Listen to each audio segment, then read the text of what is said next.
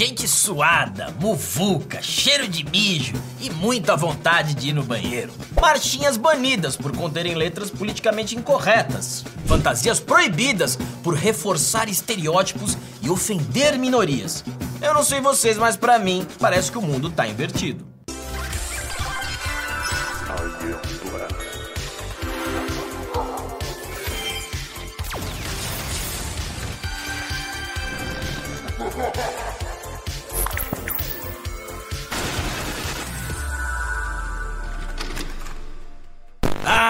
A festa do carnaval. Momento de folia, de alegria, de curtição Malhação. e gente pulando ao som de muita música.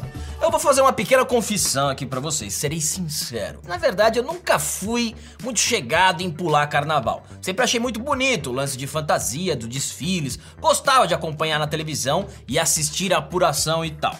Quesito Mulher Pelada. Nota 10. Mas eu era do tipo que aproveitava o carnaval pra viajar com a família, curtir o feriadão longe dos bloquinhos e das muvucas, bem mais relaxado. Você é desse tipo também? Comenta aqui no vídeo. E longe de mim querer bancar o chato, tiozão, isso não é uma crítica ao carnaval de rua, muito menos aos foliões que frequentam os bloquinhos. Eu só acho que o carnaval piorou muito de uns anos pra cá. E hoje, pra mim, tem ficado cada vez mais impraticável. Gente bêbada e suada esbarrando em você, sujeira e cheiro de mijo pra tudo que é lado. Eu tô fora. O carnaval é uma expressão artística da nossa brasilidade. É um momento que você pode ser livre, vestir sua fantasia purpurinada e fazer o que quiser. Afinal, quem não gosta de sentir o calor humano perto de você, se esfregando em você? Eu amo o carnaval. Olha a cabeleira do Zezé.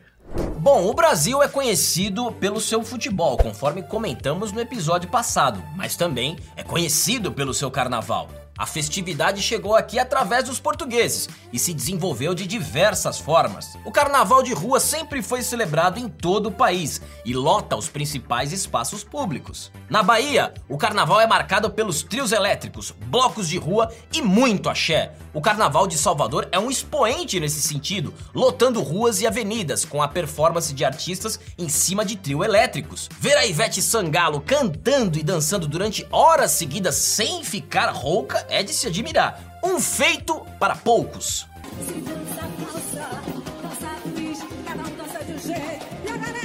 Blocos afros como Olodum, que ficou famoso no clipe de Michael Jackson, também desfilam todos os anos pelas ruas da cidade com muito batuque e alegria. Corta pra mim, vem pra cá, vamos falar de carnaval. Imagina você, você lá perfumado, acabou de sair de casa, tá com os amigos curtindo, tá lá no meio do bloco, de repente uma escuridão. Você não sabe quem é quem. Seus amigos sumiram.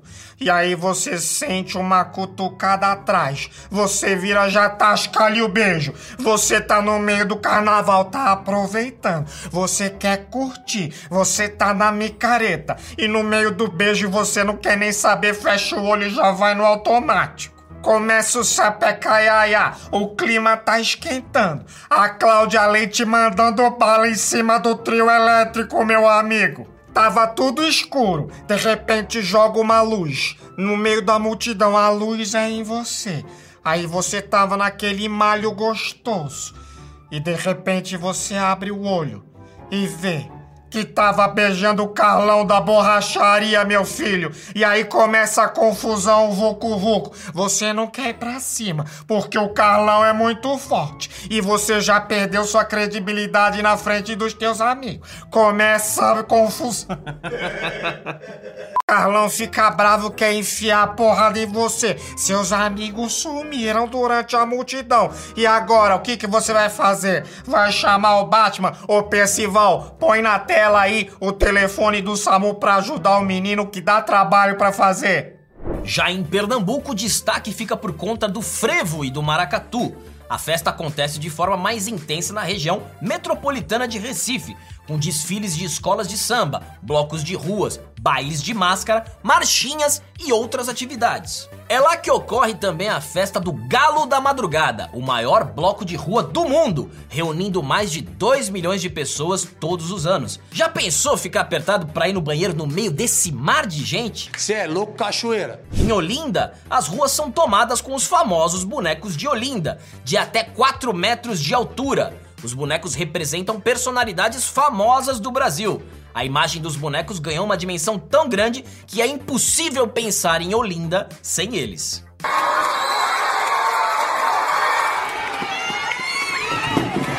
João Pessoa, na Paraíba, tem o carnaval tradição com desfiles de alas típicas da região, com a ala ursa, onde o personagem principal é um urso. O urso é um belo animal que tem uma carne boa, é uma carne suculenta. Mas eu gosto mesmo é do boi, do meu Brasil, o boi bumbá, o bumba meu boi e o boi da cara preta. Um animal brasileiro belíssimo, de belíssimo porte. A melhor carne que alguém pode provar é brasileira. E você sabe que eu vou falar bem lento dessa vez, que o Arthur gosta. Você sabe que carne de qualidade eu entendo. E carne de qualidade pode ser urso, pode ser boi, pode ser tartaruga, pode ser capivara, mas tem que ser friboi. No sul, as bandas em clubes e casas de festa são as principais atrações.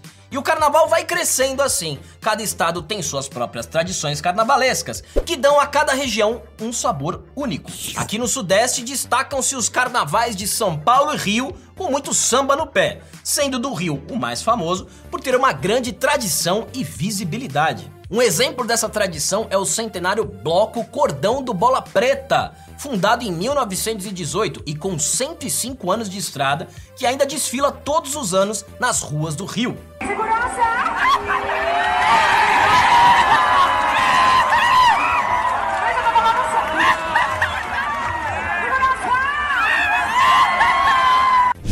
particularidade do carnaval carioca que eu vou mencionar agora, e eu aposto que a maioria de vocês nunca ouviu falar, mas ainda é uma tradição bem forte, principalmente nos subúrbios do Rio de Janeiro: os temíveis bate-bolas.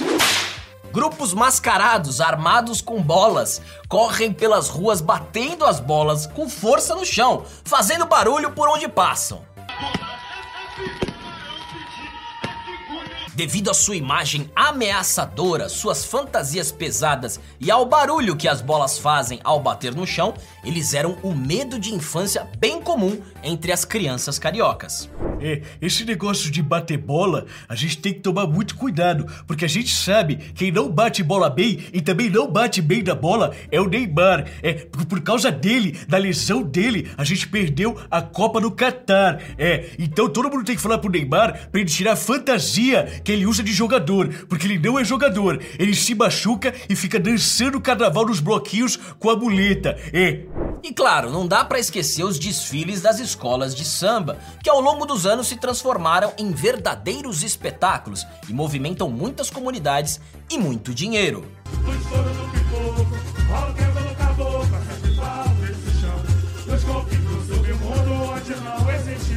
O que vem de gringo e artista em camarote na Sapucaí pra assistir o desfile não tá no gibi.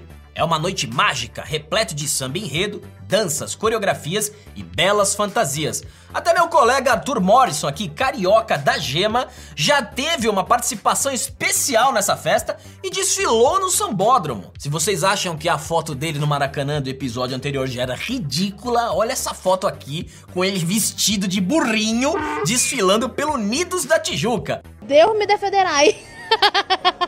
Meu amigo, depois dessa, ele não pode zoar ninguém. Escolas tradicionais desfilam diante de um time de jurados e disputam pelo troféu de campeão do Carnaval Carioca. A última nota de todas as escolas. Invadiram a mesa, tiraram papéis, tiraram notas, rasgaram notas. Aquele homem, aquele rapaz invadiu, pulou. Nomes como Paulo Barros e Neguinho da Beija-Flor se consagraram como grandes personalidades do carnaval. Prezado Mundo Invertido, satisfação mais uma vez aqui com vocês. Eu sempre gostei de carnaval e sempre fui um entusiasta da apuração, ok? Eu sempre respeitei muitos jurados. Mas o que eu não posso admitir é quando uma escola claramente pior vence a competição, tá ok? Infelizmente, no carnaval ainda há muita corrupção. E quem acompanhava os desfiles pela televisão deve se lembrar da figura da Globeleza. A Globeleza surgiu no início da década de 90 e consistia numa passista mulata sambando nua com o corpo parcialmente pintado com purpurina. Valença foi a primeira globeleza da Rede Globo e assumiu o posto como símbolo máximo de cobertura do carnaval por mais de uma década. Ela, inclusive, esteve presente no nosso documentário exclusivo para assinantes, Era uma Vez Carnaval, que conta em detalhes a origem dessa festa e está disponível no streaming da BP. Assine para conferir. Loucura, loucura, loucura. Eu adoro o carnaval, sempre tô curtindo ali na Globo e também com a minha senhora Angélica. O que eu mais gosto do carnaval, vocês podem ter certeza, é do maestro Billy e também de estar ali no meio do povão. Olha só como eu amo isso. A Globo resolveu quebrar uma tradição de 30 anos e acabar com a figura da globeleza. A discussão da vez era sobre a objetificação dos corpos femininos e das mulheres serem usadas para fins comerciais. E não é só com a globeleza que aconteceu isso. Comerciais de cerveja com mulheres de biquíni sumiram do mapa pelo mesmo motivo. Eu sei, eu tô prometendo um episódio só sobre comerciais de televisão e vai sair em breve. Esqueci não. E essa mudança de cultura se reflete nas mais variadas camadas sociais. Vejamos, por exemplo, as marchinhas de carnaval. Quem nunca cantou aí? Olha a cabeleira do Zezé. Ou também outro clássico, Maria Sapatão, Sapatão, Sapatão. Ou essa aqui, o teu cabelo não nega mulata, porque és mulata da cor. Mas como a cor não pega mulata, mulata eu quero seu amor. Ou teu amor, depende. Você pode cantar do jeito. Ou não, você não pode mais cantar. Porque essas e outras marchinhas foram proibidas de bloquinhos de carnaval por serem politicamente incorretas. Alô, pessoal. Ora, porra, mas esse controle da linguagem é coisa de comunista, meu filho. Eu avisei isso, porra. Eu ensinei pro George Orwell e ele escreveu isso em 1984. É um grande livro, porra. Não pode mais falar que a pipa do vovô vai subir mais. Se falar neguinho da beija-flor, vai tomar processo porque você falou neguinho, meu filho. Isso é o controle da semântica. Isso é coisa de comunista desde Antônio Gramsci. E eu já disse, porra. Agora presta atenção, vai tomar processo, meu filho. E isso foi se estendendo para as fantasias também. Antigamente, era comum vermos as mais variadas fantasias nas ruas da cidade. Agora, até o tema da fantasia importa e pode ofender as minorias. Hoje em dia, a cada ano que passa, aumentam as listas de fantasias proibidas para se usar na rua. Não pode fantasia de índio, eles são marginalizados e estereotipados. Não pode fantasia de homem-bomba, é xenofobia contra os muçulmanos. Não pode geisha, é apropriação cultural japonesa. Não pode enfermeira ou aeromoça sexy, é machismo. Não pode baiana e cigana, intolerância religiosa. Não pode nega maluca, porque claro, é racismo. Não pode se travestir de homem ou mulher porque é homofobia ou transfobia. Ou seja, não pode nada. Nope. Ah, mas ideologia genocida, sangrenta, desumana, terrorista, autoritária e impossível de ser posta em prática sem que resulte em morte de milhões de pessoas, essa tá liberada. Olá a todos, aqui é o Vila do canal do Vila no YouTube. Segue lá e dá uma força tal. Agora o negócio é o seguinte: eu odeio carnaval. Eu não passo nem perto, nem o meu cachorro William eu levo na mesma calçada. Principalmente depois que o bolsonarismo fez, começou a fazer parte da cultura brasileira. Aí o negócio desandou. Foi abismal. Porque são misóginos, tratam mal as mulheres, são mal educados, são machistas, são terríveis. Eles agora ficam com arminhas de plástico, mirando, fingindo que estão atirando pra cima, esperando com que o seu mito venha de jet ski. Inacreditável, é um negócio fora do comum. Parabéns ao governador da Bahia, porque tem que proibir essas arminhas de plástico, a segurança pública melhora cada vez mais e tem que proibir o bolsonarismo. Esse negócio de ficar andando de verde, amarelo, de mito, tem que acabar. Já foram lá na casa do Carlixo, né? Eu chamo de Carlixo porque é um lixo. Cara, isso me lembrou um vídeo onde um jovem americano usou uma fantasia totalmente estereotipada de um mexicano, com sombreiro e maracas, e foi perguntar para os jovens se isso era ofensivo. Todos os jovens americanos se sentiram extremamente ofendidos. Daí ele atravessou a cidade e foi numa comunidade mexicana e fez a mesma pergunta. E esse foi o resultado. Do you like my outfit? Oh yeah, it's awesome. Does my outfit offend you? No, not at all. Does my outfit offend you? You look, no, no, no, you look nice. Thank you. Do you like my costume? Yes. Does it offend you? No. Do you know who sold me this? No idea. Mexicans. Oh, really? And so you're white and you get offended, but then Mexican people who sold me this and made me this don't get offended. Cara, nenhum mexicano, que era o povo que deveria se sentir ofendido, deu a mínima pra isso. Isso só mostra que a maioria desses preconceitos está apenas nos olhos de quem vê e faz tudo pra tentar cercear a liberdade das pessoas, seja de falar, seja de se expressar ou de vestir como elas quiserem. Companheiros e companheiras, certa vez quando eu tinha 10, 12, 13 anos de idade, eu não lembro muito bem. Eu ganhei uma fantasia de um primo de presidiário que eu fui usar anos mais tarde. Mas esse lance de fantasia nunca foi minha praia, porque eu nunca fui de, de me esconder dentro de um personagem, porque eu sou a alma mais honesta desse país. Eu gostaria de vestir uma fantasia simples e singela, como por exemplo, do Rei Momo. Seja como for, o carnaval tá aí e atinge a todos nós, direta ou indiretamente. Mas eu quero saber vocês aí de casa. Vocês gostam de carnaval? Torcem pra alguma escola de samba? E esse carnaval de hoje em dia, com todas essas restrições, ainda tá valendo a pena frequentar? Eu, como não frequento, espero pra ler os comentários de vocês pra entender melhor. Eu vou ficando por aqui e até a próxima.